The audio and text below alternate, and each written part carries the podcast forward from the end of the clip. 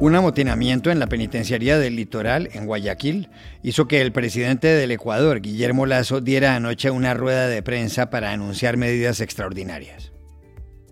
El Estado ecuatoriano va a actuar, debemos actuar, y la primera decisión que hemos tomado es declarar el estado de excepción en el sistema carcelario en todo el territorio ecuatoriano. No es la primera vez que se produce un motín en una prisión del Ecuador. ¿En qué consiste el problema?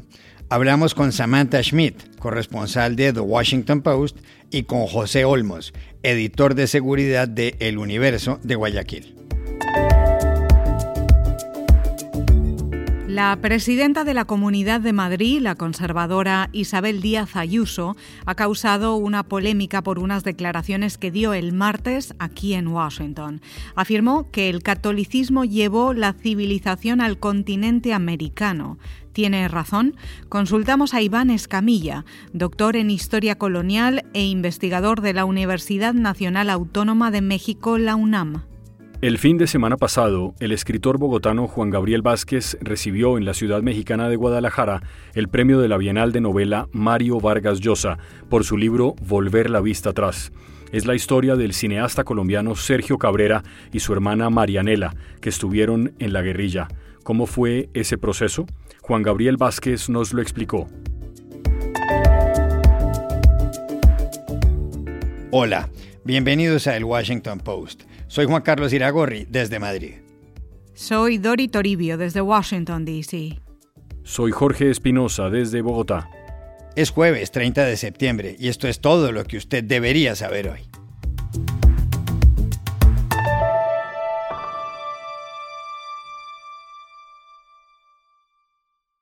Más de 100 muertos ha dejado un motín que tuvo lugar a partir del martes en la penitenciaría del Litoral, en Guayaquil, la segunda ciudad del Ecuador. El presidente Guillermo Lasso, que encabezó un Consejo de Seguridad por lo sucedido, actualizó anoche el número de víctimas fatales.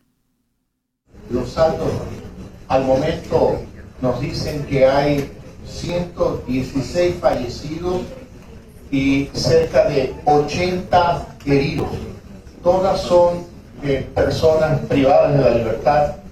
No hay ningún personal civil de cocina o de, guías penitenciarios que hayan sido afectados eh, en este lamentable suceso. Las cárceles ecuatorianas tienen capacidad para 30.000 presos, pero actualmente albergan a 40.000. Ese hacinamiento influye en los desórdenes que se producen en su interior. Varios organismos internacionales han alertado sobre el fenómeno. Uno de ellos fue la Comisión Interamericana de los Derechos Humanos, la CIDH, aquí en Washington. Pero, ¿por qué se produjo este motín? Se lo preguntamos ayer a Samantha Schmidt, jefa del buró de este diario, The Washington Post, en los países del área andina. Bueno, Juan Carlos, las autoridades en Ecuador han confirmado muy pocos detalles sobre el enfrentamiento que resultó en esta violencia que vimos esta semana en, en, la penitenciaría en Guayaquil. Pero sabemos que hubo una lucha entre bandas criminales tratando de tomar control de uno de los pabellones en la penitenciaría.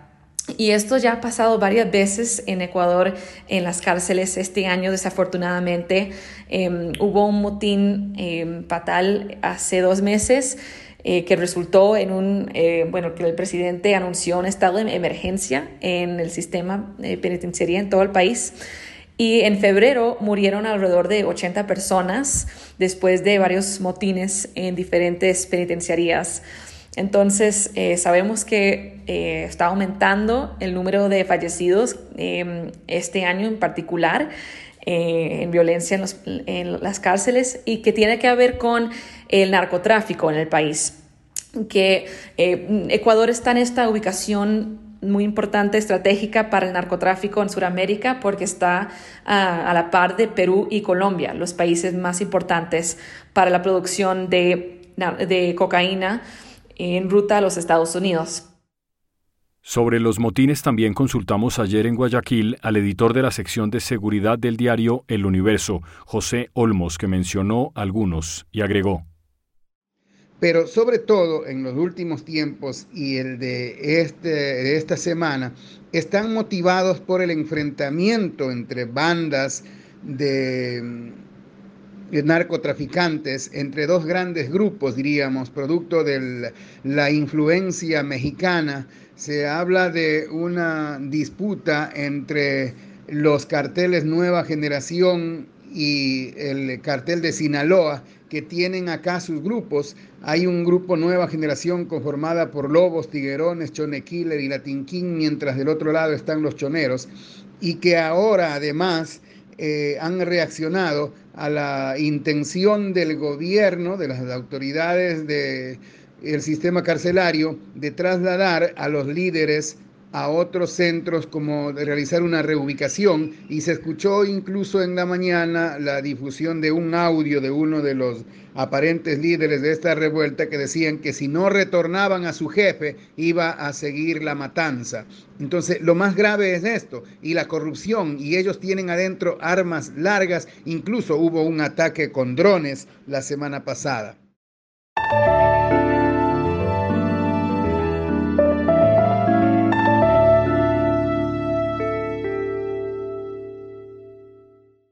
Esta semana, en su visita de trabajo a Estados Unidos, la presidenta de la Comunidad de Madrid, Isabel Díaz Ayuso, dio una serie de declaraciones que produjeron impacto.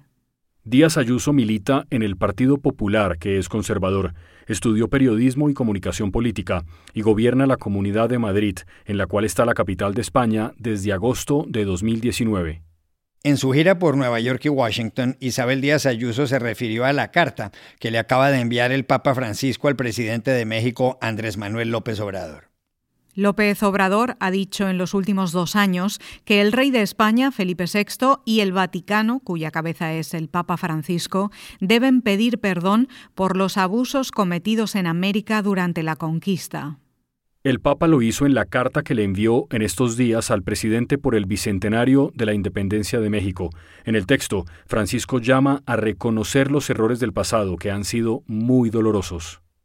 El martes, cuando le preguntaron en Washington a Isabel Díaz Ayuso por la carta del Papa a López Obrador, respondió de esta manera.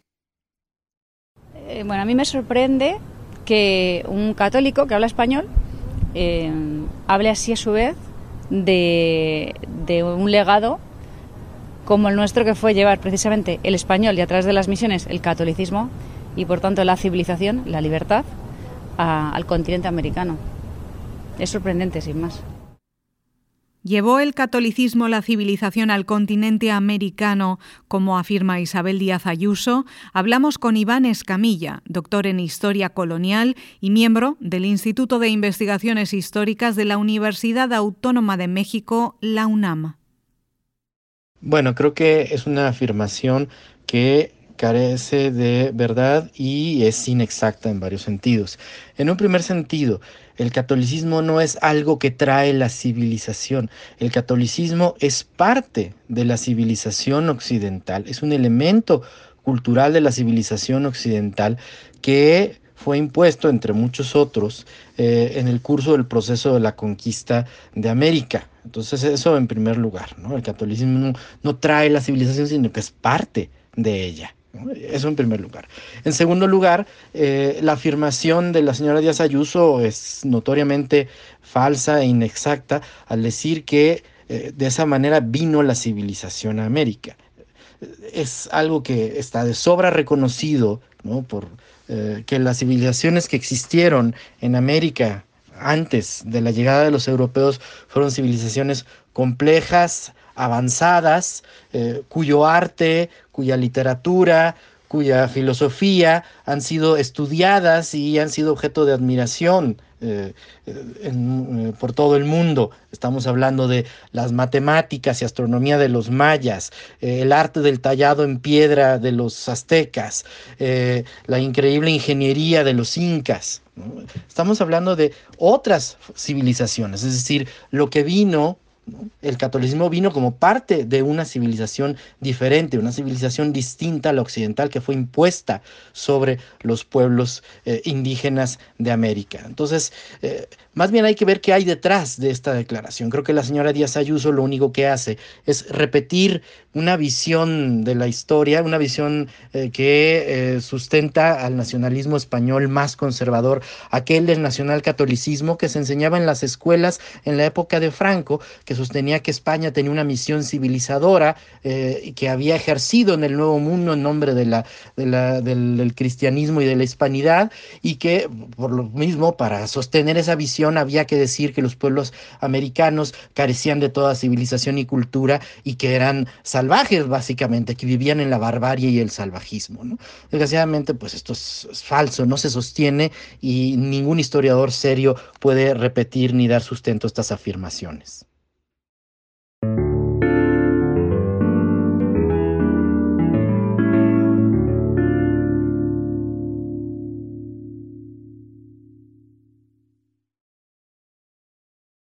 El pasado fin de semana, en Guadalajara, en México, el escritor colombiano Juan Gabriel Vázquez recibió el premio de la Cuarta Bienal de Novela Mario Vargas Llosa. El galardón lo obtuvo por su último libro, titulado Volver la vista atrás. Volver la vista atrás es una novela histórica basada en la vida del cineasta colombiano Sergio Cabrera y de su hermana Marianela. La historia empieza con antepasados republicanos en la Guerra Civil Española y termina con los protagonistas vinculados a la guerrilla colombiana, no sin antes haber vivido en la China de Mao. Para escribir las 475 páginas del libro, Juan Gabriel Vázquez habló varias veces durante siete años con los Cabrera y dedicó horas enteras a investigar. Lo inspiraba en parte una frase que a él le gusta citar de Joseph Conrad, un novelista es un historiador de las emociones. El fin de semana pasado, tan pronto se anunció el premio a Juan Gabriel Vázquez en Guadalajara, el escritor y premio Nobel de Literatura peruano Mario Vargas Llosa se refirió a la novela Volver la vista atrás. He tenido la fortuna de leer como lector entusiasta la novela premiada y creo que es una de las grandes novelas que se han escrito en nuestra lengua. Es una novela difícil de escribir, que está escrita en forma de crónicas eh, y que narra una historia bastante excepcional. El jurado estaba presidido por la argentina Leila Guerriero y compuesto por la mexicana Rosa Beltrán, la estadounidense Raquel Chang Rodríguez, el peruano Efraín Cristal y el español Fernando Rodríguez Lafuente. Hablamos en Ciudad de México con Juan Gabriel Vázquez y le preguntamos cómo fue el proceso por el cual Sergio y Marianela Cabrera pasaron de tener un ideario político a empuñar las armas por él.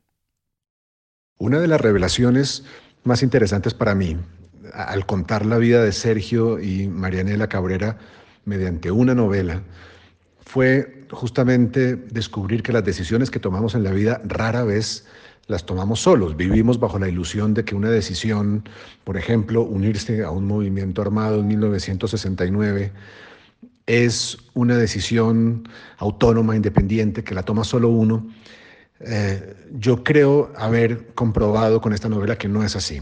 Esa decisión que toma Sergio con 19 años y Marianela con 17 años en realidad comenzó a, tomarse o comenzó a fraguarse mucho tiempo antes, incluso antes de que ellos nacieran. Em, Sergio y Marianela eran hijos de un exiliado de la Guerra Civil Española, una víctima del fascismo, y ese joven exiliado era a su vez sobrino de un héroe republicano de la Guerra Civil un héroe derrotado cuya divisa, cuyo lema de familia era vive la vida de suerte que viva quede en la muerte. Y eso pues marca a cualquiera. Es decir, cuando Sergio nace, ya tiene a sus espaldas un legado especial que empieza a um, condicionar su vida. Y de alguna manera era imposible que al ocurrir la revolución cubana, su padre no sintiera que en ella había una promesa eh, o una venganza incluso contra lo que le había tocado vivir, contra esas cosas que eh, le habían causado tanto sufrimiento. Y era muy difícil eh, cuando Sergio llega de adolescente a la China de Mao, que no viera en, ese mundo y en esas ideas una especie de misión. Eh, y claro, cuando en la escuela china le enseñan a manejar armas para hacer la revolución, es muy difícil que ese adoctrinamiento, mm, si uno tiene en cuenta el pasado de la familia, no termine como termina en las selvas de Colombia. Entender ese proceso para mí fue fascinante y, y espero que a los lectores les pase lo mismo.